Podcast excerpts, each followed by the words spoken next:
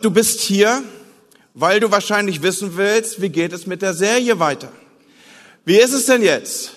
So, wir hatten Gericht und wir hatten Hölle und ich habe schon angedeutet, gespoilert, heute kommt Himmel. Wie gesagt, an einer Predigtreihe, die den Namen trägt, das Leben nach dem Tod, wird zwangsläufig, in einer solchen Predigtreihe wird zwangsläufig die Frage nach Himmel und Hölle zu stellen sein. Denn nach dem Tod so hast du ja schon gelernt, kommt das Gericht. Die Bibel spricht zweifellos davon, dass es dem Menschen gesetzt ist, einmal zu sterben und dann aber das Gericht, so heißt es. Es gilt für jeden von uns, ob Christ oder nicht Christ, dieses, dieser, diesen Moment der Sprechung und des Aufstehens vor Gott als Auferstandene im wieder auferstandenen Leib, davon spricht die Schrift sehr deutlich, der wird für jeden von uns und auf uns warten. Für die einen ein Urteil zum Gericht, für die anderen ein Ort der Belohnung und der Zusprechung. Aber dann an diesem Ort wird sich final entscheiden, wo wir denn unser Leben leben werden. Und ich benutze diese Worte bewusst, wo wir unser Leben final leben werden, denn du hast es offensichtlich und hoffentlich schon erkannt, wir alle leben ewig. Die Frage ist nur, wo? Und wenn man so ein Thema zum Aufruf bringt, wie wir es hier tun, gerade in der Hobkirche, dann kann man schon mal die Fragestellung bekommen, warum muss man über sowas reden? Und allein die Vokabel, die gebraucht ist, warum muss man über sowas reden, macht sichtbar, dass man solcherlei Worte und Gedanken eigentlich nicht denken will. Man will sie nicht mal im Munde führen. Warum müssen wir über sowas reden? Und ich will die Antwort geben weil es wichtig ist. Manch einer denkt, ich will nicht über den Tod nachdenken. Ich will hier und jetzt glücklich sein. Das Letzte, was ich will, ist über Sterben nachzudenken. Warum also darüber reden? Und noch einmal die Antwort ist, weil es wichtig ist und weil du wichtig bist. Erinnere dich daran, was wir in den letzten Wochen wieder und wieder betont haben. Wir sprechen deshalb über die Ewigkeit, weil es wichtig ist, darüber zu sprechen, was nach dem Tod kommen wird. Denn das, was du über den Tod weißt, beziehungsweise über das, was nach dem Tod ist und über die Ewigkeit weißt, wird ganz entscheidend dein Hier und Jetzt und dein Handeln hier und jetzt bestimmen. Ich will es deutlicher machen. Wenn du glaubst, dass du nur ein Zufall bist, nur ein Unfall, nur der Austausch von Körperflüssigkeiten deiner Eltern. Wenn du weißt und glaubst, das hat hier alles sowieso keinen tieferen Sinn, so werde ich vor mich hinleben, dann wirst du in dieser Weise dich verhalten und volle Pulle und Gas geben, weil alles, was du verortest, ist das Hier und Jetzt. Du wirst keine Standards kennen vielleicht, du wirst hier und dort versuchen, es richtig zu machen, aber ansonsten wirst du alles fokussieren auf dieses und hier. Du wirst vor dich hinleben. Noch einmal, was du über die Ewigkeit denkst, bestimmt die Art und Weise, wie du heute lebst. Wenn du denn nämlich im Gegenzug und im Gegenüber glaubst, dass du von Anfang an ein Gedanke Gottes warst, der dich wollte und der dich erschaffen hat, der dich gedacht hat zu seiner Ehre und für ihn und in die Gemeinschaft zu ihm, wenn es einen Ort gibt, der jenseits dieser Wirklichkeit sich befindet und all das Teil deiner Konzeption und deiner Gedanken ist, dann wird das auf dramatische Art und Weise dein Leben hier verändern und bestimmen. Und wie gesagt, heute reden wir über den Himmel. Und während ich darüber nachgedacht habe, dass dieses mein Thema sein wird, dass ich über den Himmel sprechen werde, desto mehr wird mir klar und bewusst, dass diese Predigt nicht gelingen kann. Egal wie sehr ich mich auch bemühe. Ich kann dem Himmel nicht gerecht werden. Wenn du mir sagst also am Ende dieser Predigt, Andi, nice try, guter Versuch, aber du hast es nicht wirklich getroffen, dann werde ich vor dir stehen und dir zustimmen von ganzem Herzen.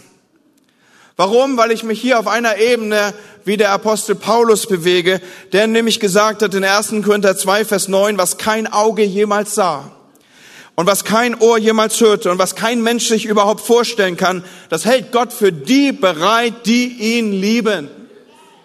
Wir sprechen also über etwas, was wir eigentlich gar nicht erfassen können und wo wir nur Bruchstück haben, die Dinge, die uns offenbart sind, zusammenführen können.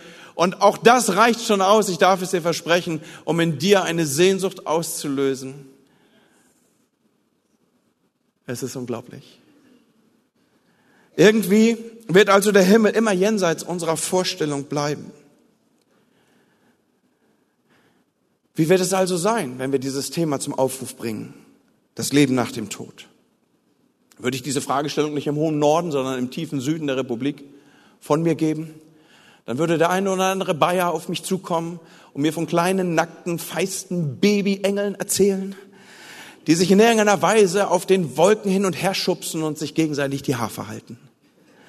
Dieses berühmte Bild der Engel ist aus der Sixtinischen Kapelle von 1513 und es bestimmt irgendwie das Denken der Menschen, zumindest ein viel genutztes Motiv.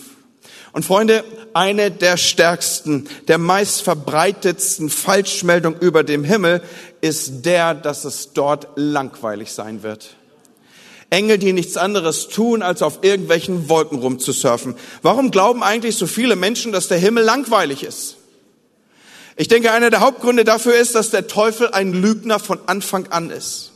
Seine Lüge, seine Sprache, die Muttersprache des Teufels ist sozusagen Lüge. Und Dinge, die von und ihr aus ihm und in seinem Kontext ihren Ursprung finden, werden immer Worte der Lüge sein. Zum Beispiel, wenn du hörst, du bist es nicht wert. Zum Beispiel, wenn du hörst, du bist nicht gut genug. Zum Beispiel, wenn du hörst, du wirst es nie packen oder du bist ein Versager. All das sind Lügen, die direkt aus der Hölle kommen. Glaub sie niemals. Aber was auch direkt aus der Hölle kommt, ist die Lüge, dass es zum Beispiel eine Hölle gar nicht geben wird. Und vor dem Hintergrund kannst du drauf losleben und alles ins Hier und Jetzt verfrachten, weil das gibt's ja gar nicht, diesen Ort. Puh. Und ich sag dir, wenn ich der Teufel wäre, ich würde genau das versuchen, dass du genau das glaubst. Und genauso auch mit dem Himmel. Wenn ich dir denn schon die Hölle nicht ausreden kann oder mir das nur ansatzweise gelingt, dann würde ich dir den Ort als einen, den, den Himmel als einen Ort beschreiben, der die pure Langeweile ist, dass du da bloß nicht hin willst. Und alles, was an Aufregung dieses Leben zu bieten und zu geben hat, bitteschön, mach es hier. Weil der Himmel wird stinklangweilig werden.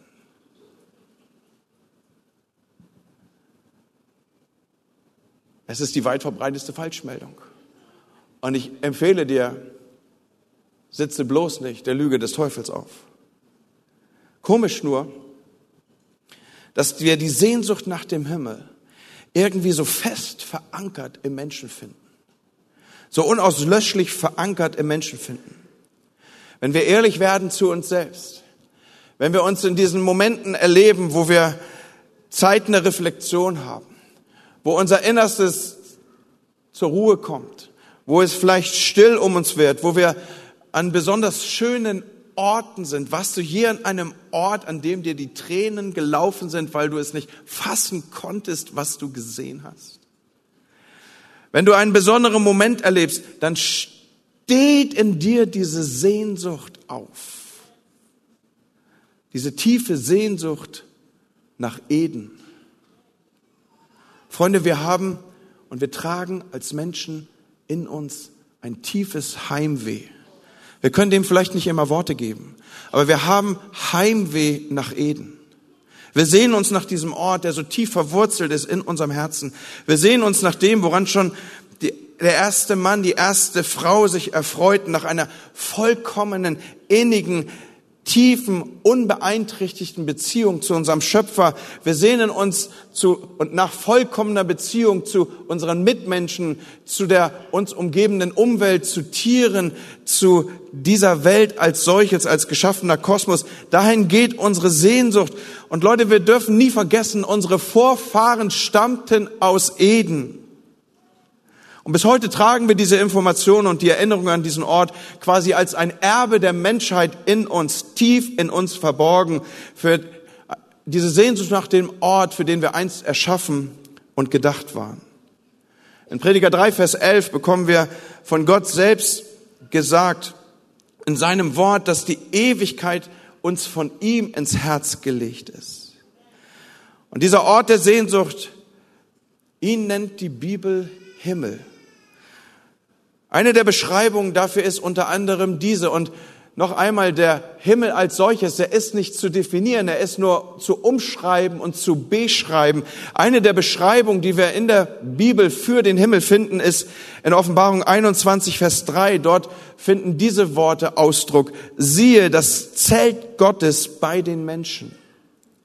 Und er wird bei ihnen sein und sie werden sein Volk sein. Und Gott selbst wird bei ihnen sein, ihr Gott. Und wir müssen verstehen, ihr Lieben, dass dorthin, zu diesem Ort, zu diesem Zustand geht unsere tiefste Sehnsucht. Und der Himmel ist das Bild, das dieser Sehnsucht nun einen Namen gibt. Darf ich das nochmal so aussprechen? Der Himmel ist das Bild, das dieser Sehnsucht einen Namen gibt. Und in der Zwischenzeit leben wir auf einer von Sünde verdorbenen Erde, sozusagen im Zwischenland zwischen diesem Garten Eden und der neuen Erde, von der die Texte der Offenbarung und weitere Textstellen sprechen. Ich möchte es euch und uns in Erinnerung rufen. Wir sind aus Erde gemacht und wir sind für die Erde geschaffen. Das, was Gott einmal gewirkt, geschaffen, in seiner Schöpfung aufgerufen hat, hat von ihm selbst das Prädikat sehr gut bekommen. Wir sind hineingesetzt in diese Umgebung als die Krone der Schöpfung, in das für uns optimal designte Umfeld sind wir gesetzt und wir sind dort in diesem ursprünglichen Plan verhaftet. Gott ist damals kein Fehler passiert. Das war nicht der Prototyp, die jetzt jetzt Zusammenknüllung erfährt und dann wird es weggeworfen wie ein zusammengeknülltes Papier, so nach dem Motto, ich habe ja noch geübt, jetzt mache ich es nochmal und jetzt richtig.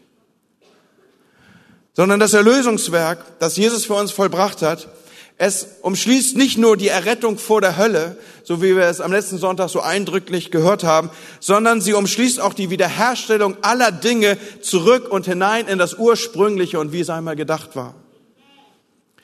Ich bringe uns Offenbarung 21 zum Aufruf. Und ich sah einen neuen Himmel und eine neue Erde. Denn der erste Himmel und die erste Erde waren vergangen und das Meer ist nicht mehr. Und ich sah die heilige Stadt, das neue Jerusalem, aus dem Himmel von Gott herabkommen, wie eine für ihren Mann geschmückte Braut. Und ich hörte eine laute Stimme vom Thron her sagen, siehe, das Zelt Gottes bei den Menschen. Und er wird bei ihnen wohnen und sie werden sein Volk sein und Gott selbst wird bei ihnen sein, ihr Gott. Und er wird jede Träne von ihren Augen abwischen und der Tod wird nicht mehr sein, noch Trauer, noch Geschrei, noch Schmerz wird mehr sein, denn das Erste ist vergangen. Dieser Ort, von dem hier die Rede ist, ist die wiederhergestellte, in das ursprünglich zurückgeführte, erneuerte oder auch neue Erde. Die Bibel spielt hier mit den unterschiedlichsten Begriffen. Hier wird das neue Jerusalem sein oder auch das Zelt Gottes bei den Menschen, die Wohnung Gottes bei den Menschen und Gott selbst wird ihr Gott sein und sie werden sein Volk sein. Weißt du, erst dann, wenn dieser Zustand sich eingestellt hat, wenn dieser Ort im übertragenen Sinne sichtbar geworden ist, erst dann werden wir wirklich zu Hause sein. Diese alte Welt ist nicht unser Zuhause. Sprich es mal laut wie ein Bekenntnis aus. Ich bin hier nicht zu Hause. Ich bin hier nicht zu Hause. Im Hebräer 11 lesen wir, doch sie sahen das, was ihnen zugesagt war, von Weiten und freuten sich darauf, denn sie hatten erkannt und bezeugt, dass sie in dieser Welt nur Gäste und Fremde waren. Und sie bekannten damit, dass sie auf der Suche waren nach einem Land, das sie ihre Heimat nennen werden. Aber sie suchten nach einem besseren Ort, einer Heimat im Himmel. Und er, Gott, hat ihnen eine Stadt im Himmel gebaut. Freunde, das Land, das Generationen vor uns mit Sehnsucht erwartet haben. Dieses Land, das wir einst Heimat nennen werden. Es ist ein reales Land mit einer realen Hauptstadt, dem neuen Jerusalem. Es ist nicht ein irgendwie imaginäres, ein nur vorgestelltes Versprechen in irgendeinem wie auch immer georteten Nirgendwo. Es ist ein wirklicher Ort, an dem wir die, die wir zuvor Gäste und Fremde waren, in einem wirklichen Körper leben werden. Deswegen spricht die Bibel von der Wiederauferstehung des Leibes. Und wir werden an diesem Ort sein, an dem die Herrschaft Herrschaft unseres Gottes groß. Davon lesen wir in Jesaja 6, Vers 9. Friede wird kein Ende haben. Er wird auf dem Thron Davids sitzen. Es reicht heute Morgen an Zeit nicht aus, sichtbar zu machen, dass der Thron David ein Thron war, der auf der Erde stand. Er wird ein gefestigtes Königreich sein. Von nun an bis in Ewigkeit. Der Eifer des Herrn der Herrscherin wird dieses tun. So wie wird es aussehen? Das Leben nach dem Tod. So heißt ja unsere Serie hier, die heute ihr Finale findet. Was ist denn damit gemeint mit dieser neuen Erde? Wird die jetzige Erde, das gesamte Universum in ihre atomaren Kleinteile zerlegt werden? Und eine neue Erde wird aus dem Nichts heraus Konstruktion und Erneuerung erfahren. Wird all das Ursprüngliche vergehen und sich augenblicklich aus nichts wieder Neues gestalten. Rufen wir uns in Erinnerung. Einst war es sehr gut. Das ganze Universum, dieser Ort, der für uns gedacht war, für uns Menschen, die auf ewig angelegt waren und sind. Bis die Macht der Sünde in diese Wirklichkeit hineintrat und ihre Wirksamkeit entfaltete und wir heute alles unter dem Fluch der Sünde erleben. Aber immer noch, selbst in einer Schöpfung, die unter dem Fluch der Sünde liegt, ist Gott selbst erkennbar. Römer 1, Vers 20 berichtet davon, dass Gottes unsichtbares Wesen, dass seine Kraft und Gottheit wird seit Schöpfung der Welt ersehen aus seinen Werken, wenn man sie wahrnimmt. Da ist keine Entschuldigung. Selbst in einer Schöpfung, die unter dem Fluch liegt, ist er selber noch erkennbar. Und wir beraten in Begeisterung, wenn wir auf irgendeinem Berghügel stehen und und wir singen, wie groß bist du, wie groß bist du. Aber Freunde, wie muss das erst vor dem Sündenfall gewesen sein? Wie muss das erst vor der Wirksamkeit der Sünde in dieser und auf dieser Welt gewesen sein? Behalten wir das in Erinnerung und rufen diese Fragestellung noch einmal auf. Was meint das denn neue Erde? In 2. Petrus 3, Vers 10 stehen folgende Worte. Der Tag des Herrn wird so unerwartet kommen wie ein Dieb. Dann wird der Himmel unter schrecklichem Lärm vergehen und alles wird sich in Flammen auflösen und die Erde wird mit allem, was auf ihr ist, dem Gericht ausgeliefert werden. Ich brauche heute Morgen eure ungeteilte Aufmerksamkeit, denn ich werde ein wenig stärker und vertieft in das Wort Gottes hineingehen und Auslegung geben, diesen Bibelstellen, die wir hier zum Aufruf bringen werden. Wie wird es sein? Wird Gott wirklich die einstmals geschaffene und für von ihm selber für sehr gut empfundene Materie im Grundsätzlichen vernichten? Oder gilt auch hier der Ursprung des Wiederhergestellten, gilt auch hier der Ursprung der Wiederherstellung? Wir wollen weitere Bibelstellen zum Aufruf bringen, die uns das hier erklären wollen. In Apostelgeschichte 3, dort in Vers 19 bis 21 lesen wir folgende Worte. So tut nun Buße und bekehrt euch, dass eure Sünden ausgetilgt werden, damit Zeiten der Erquickung kommen, vom Angesicht des Herrn und er den vorausbestimmten Jesus Christus, Klammer auf, wieder sende. In dieser Predigt nimmt also Petrus Bezug auf den Jesus, der da war, dann gen Himmel gefahren ist und der wiederkommen wird. Und er sagt jetzt hier, ein Vers weiter, den, es geht immer noch um den eben erwähnten Christus, muss freilich der Himmel aufnehmen bis zu den Zeiten der Wiederherstellung aller Dinge, von denen Gott durch den Mund seiner heiligen Propheten von jeher geredet hat. Derselbe Petrus, der hier in Apostelgeschichte 3 diese intensive Predigt hält, schreibt später über die Zerstörung der Erde in 2. Petrus 3 und offensichtlich findet er zwischen diesen beiden Aussagen keinen Widerspruch.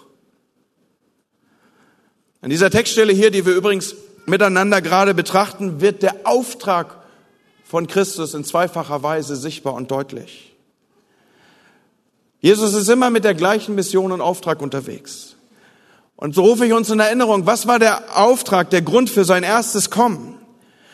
Die Antwort ist, uns zu erlösen von dem Fluch der Sünde, die Wiederherstellung dessen, was einmal war, nämlich die Beziehung zu unserem Schöpfer. Wir dürfen wieder in inniger Beziehung und Gemeinschaft zu ihm stehen und leben. Immer wenn Jesus auftaucht, wird das Ursprüngliche, das Original, das, wie Gott es sich einmal gedacht hat, sein Wille und Vorstellung sichtbar und existent. Und genauso auch, wenn sein zweites Kommen angekündigt wird. Wieder ist er in gleicher Mission und Auftrag unterwegs. Wieder ist es die Wiederherstellung dessen, was Gottes ursprünglicher Plan und Gedanke war. Wenn Jesus wiederkommt, ist es also nicht nur Gottes Plan, alles zu zerstören und in irgendeiner Weise von vorne zu beginnen, vor dem Hintergrund dessen, alles andere war ein Prototyp und nun wird es aber mal richtig, sondern es geht darum, Dinge zu erneuern und wiederherzustellen in das, wie es ursprünglich mal sein Gedanke war. Und vielleicht klingt dieser Gedanke für dich neu und du hast Schwierigkeiten, diese Textstelle entsprechend zu verstehen. Deshalb nehme ich dich in weitere vertiefte Gedanken hinein. Der Schlüssel zum Verständnis dieser Textstelle liegt in den Worten von Petrus selber. Petrus zieht hier in dem Kontext unserer betrachteten Textstelle die Parallele zwischen den Zeiten Noahs und dem, was einmal kommen wird. Oder zwischen der Erde zur Zeit Noahs, die durch die Sintflut vernichtet wurde, und der künftigen Zeit, wenn die wiederum gegenwärtige Welt wieder in einem Gericht vernichtet werden will, dieses Mal nicht durch Wasser, sondern durch Feuer. In 2. Petrus 3 entwickelt er diesen Gedanken. Dort lesen wir ab Vers 6, durch welche die damalige Welt von Wasser überschwemmt unterging. Oder andere Worte wären hier vernichtet wird oder zu Ende geht. Die jetzigen Himmel und die jetzige Erde aber sind aufbewahrt und für das Feuer aufgehoben zum Tag des Gerichts. Es wird aber der Tag des Herrn kommen, diese Textstelle haben wir schon miteinander betrachtet, wie ein Dieb. An ihm werden die Himmel mit gewaltigem Geräusch vergehen, die Elemente aber werden in Brand aufgelöst und die Erde und die Werke auf ihr im Gericht erfunden werden. Wir erwarten aber nach seiner Verheißung einen neuen Himmel und eine neue Erde, in denen die Gerechtigkeit wohnt. Das Verständnis dafür, Freunde, das Verständnis dafür, wie das Vergehen der aktuell jetzigen Welt zu begreifen ist, lässt sich an der schon einmal erfolgten Zerstörung beziehungsweise an dem schon einmal erfolgten Untergang der Welt herleiten. Zumindest ist das genau der Zusammenhang, den Petrus hier herstellt. Die Sintflut, sie war verheerend. Sie war katastrophal und sie hat die damalige Welt vernichtet und eine neue Welt bereitet, auf der Noah und seine Nachkommen dann leben und sich Entwicklung geben konnten. Das, was Petrus hier prophetisch ankündigt als Gericht und die damit verbundene Reinigung durch Feuer ist gründlicher als die durch Wasser, wie bei der Sintflut. Aber das Resultat wird wieder eine neue Welt sein, auf der, die dann, auf der dann die, die zu Gott gehören, hier haben wir wieder die Parallele zu Noah, wiederum leben werden und diese in Besitz nehmen werden. Davon sprechen viele Texte der Offenbarung, die ich vor dem Hintergrund der Zeit heute Morgen nicht zitieren werde. Aber wir werden mitregieren, wir werden mit Tieren zusammen unterwegs sein, wir werden in einer neuen Umgebung leben. Ich werde später noch intensiver darauf eingehen. Aber um nun die Frage abschließend zu beantworten, was ist gemeint mit neuer Erde, lasst mich noch einen weiteren Gedanken hinzufügen. Das griechische Wort kainos, das hier mit neu übersetzt wird, bedeutet, dass die Erde, die Gott neu erschaffen wird, nicht nur einfach neu ist im Sinne von das Gegenteil von alt, sondern neu in Bezug auf Qualität und Beschaffenheit. Paulus benutzt das gleiche Wort kainos, wenn er später davon spricht, dass ein Gläubiger ein neuer Mensch in Christus ist. Eine neue Kreatur. Siehe, altes ist vergangen, alles ist neu geworden. So ist hier das Bibelwort entsprechend zitiert. Und das gleiche Wort Kainos findet hier Anwendung. Die neue Erde wird also korrespondieren auch mit dem, was schon einmal war. So wie ein neuer Christ, ein neuer Mensch total anders, total neu, aber immer auch noch ein wenig korrespondiert mit dem, was ursprünglich als Gedanke und Schöpfungsgedanke Gottes einmal da war. Genauso auch mit der wiederhergestellten Erde, total anders, total neu, aber irgendwie auch vertraut. Aber dieses Mal in dem Zustand wiederhergestellt, frei von dem Fluch, sehr gut, wie Gott es schon einmal über ihr ausgesprochen hat, wiederhergestellt und frei von dem Fluch, der auf ihr liegt. Wie wird es sein? Wie wird sie sein, diese neue Erde? Wie wird der Himmel sein? Noch einmal, es wird immer ungenügend sein in der Beschreibung und in der Ausführung. Und für diese Frage könnte man weitere Themenreihen ansetzen. Aber ich hoffe, dass zu diesem Zeitpunkt für dich schon langsam dämmert.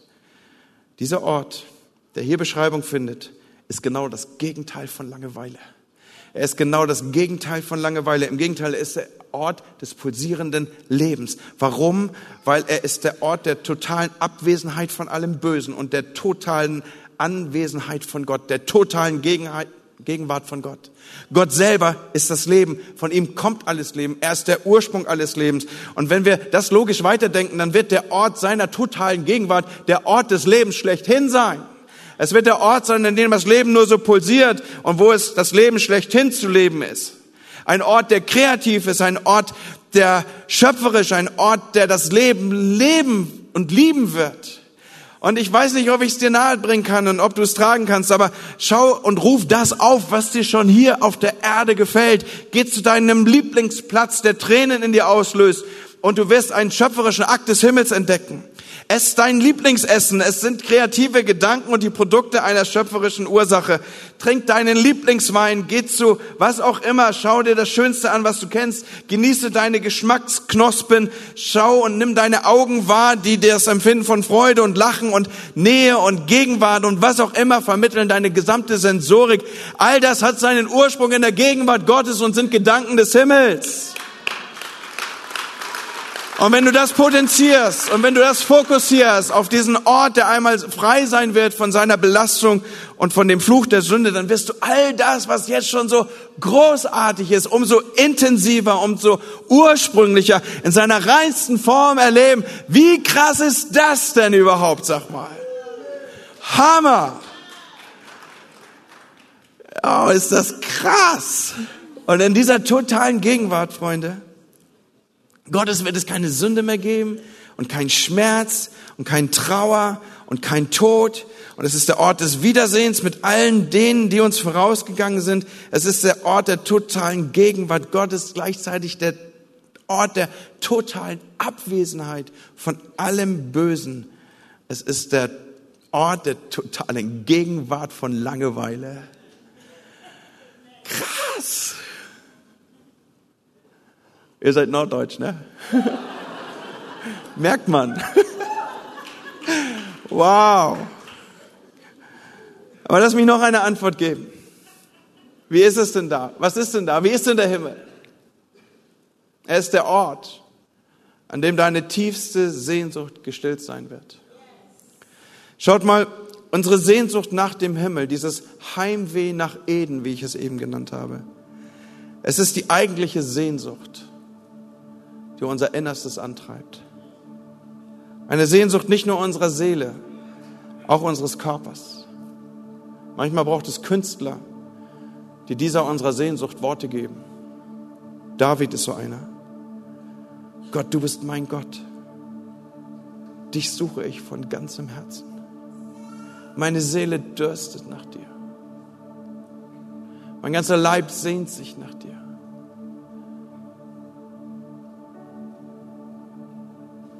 Hier erlebe ich mich so dürr, so festgesetzt, so trocken, so wundgelaufen. Meine Seele dürstet nach dir, Gott. Wir glauben oft, dass wir tausend Dinge brauchen, um glücklich zu sein. Doch in Wirklichkeit sehnt sich unser Herz nach Gott, von dem wir unseren Ursprung genommen haben. Freunde, auch wir Christen, lasst uns uns nicht vergessen. Lass es uns nie vergessen. Dieser Ort hier ist nicht unser Zuhause. Einmal lesen wir in der Bibel, dass auch die Gedanken der Christen sich so auf das Diesseits verhaften können. Und es geht nur um hier und all das. Und man kann so eingebunden sein in diese Mühle des Lebens hier. Es ist nicht dein Zuhause. Sprichst dir mehrmals am Tag zu, wenn du dich über deinen Chef ärgerst. Oder irgendwas nicht funktioniert oder die Schlange zu lang ist beim Einkaufen oder was immer so dein, dein, deine persönliche Herausforderung ist. Atmest du tief durch und sagst, das ist nicht mein Zuhause hier.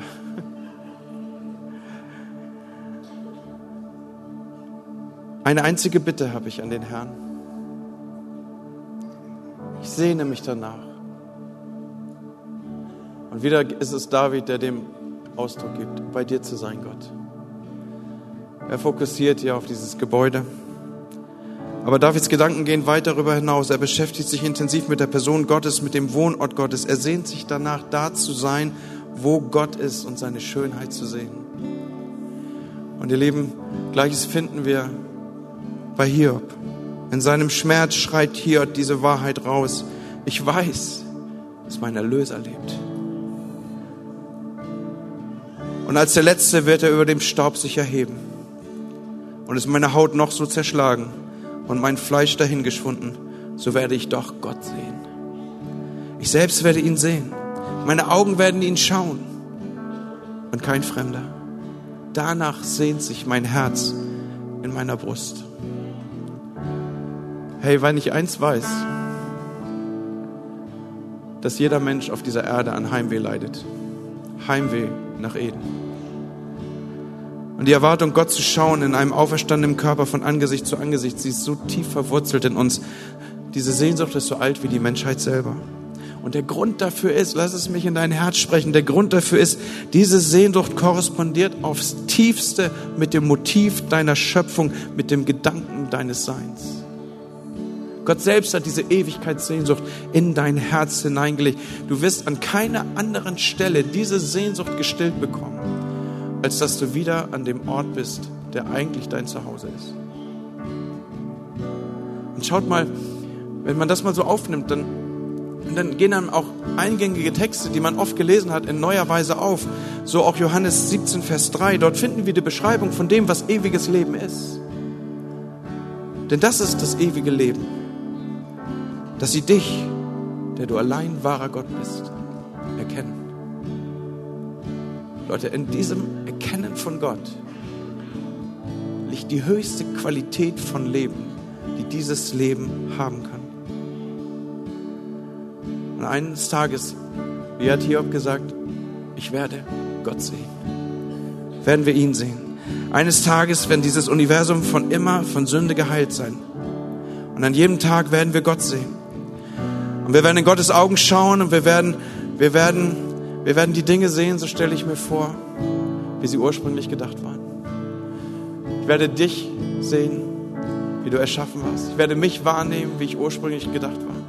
Die Bibel spricht davon, dass es herrlich sein wird, dass es großartig ist. Viele Textstellen nehmen darauf Bezug. Jedes Haar auf unserem Haupt ist gezählt. Wir, wir werden voll ausgestattet. Ihr werdet euren Pastor mit vollem Haupthaar sehen.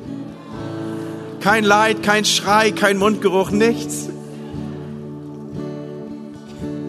Bei Gott sein, darin liegt das eigentliche Wunder des Himmels. Mit ihm sprechen, ihn anbeten, seine Gegenwart genießen, mit ihm essen, mit ihm spazieren gehen, mit ihm lachen. Mit anderen Worten, Garten Eden. Garten Eden. Im Garten Eden, diesem Ort, für den wir ursprünglich einmal gedacht und geschaffen waren, an diesem Ort kam Gott so oft mit dem Menschen zusammen in Gemeinschaft mit ihm spazieren zu gehen. Die neue Erde, der Himmel wird genau dies wiederum abbilden. Er wird bei uns sein und wir bei ihm. Er wird unser Gott sein und wir werden sein Volk sein. Auf ewig. In einem gemeinsamen Zuhause. Ihr Lieben, darf ich euch einladen, mit mir aufzustehen, diese Verse gemeinsam zu lesen, die eine stärkere Wirkung haben, weil sie Worte aus dem Wort Gottes sind, stärkere Wirkung als das, was ich je auf euch legen könnte. Und ich hörte eine laute Stimme vom Thron her sagen, und vielleicht liest du und sprichst du es laut mit, siehe, das Zelt Gottes bei den Menschen, und er wird bei ihnen wohnen, und sie werden sein Volk sein, und Gott selbst wird bei ihnen sein, ihr Gott. Freunde, der Himmel ist der Ort der totalen Gegenwart Gottes. Alle Sehnsucht wird hier gestillt sein. Dieses Gebet, was seit Jahrtausenden die Christen beten, dein Reich komme, wie im Himmel, so auf Erden, glaub mir, es wird Erhörung finden. Und das größte Geschenk dieses Ortes wird Gott selbst sein.